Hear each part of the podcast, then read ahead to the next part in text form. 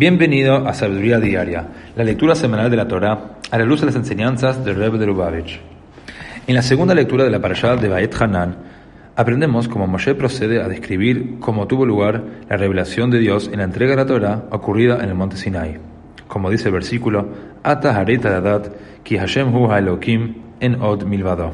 Dijo Moshe al pueblo judío que en el monte Sinai se les mostró para que supieran que Dios es la única deidad, no hay nada aparte de él.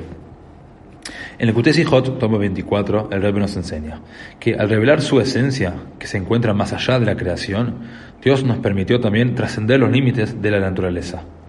Para superar las pruebas y los desafíos de la vida, basta con recordar que no hay nada aparte de Él. Es decir, que nada representa un obstáculo real para el cumplimiento de nuestras intenciones, dado que en última instancia todo es parte de la esencia de Dios.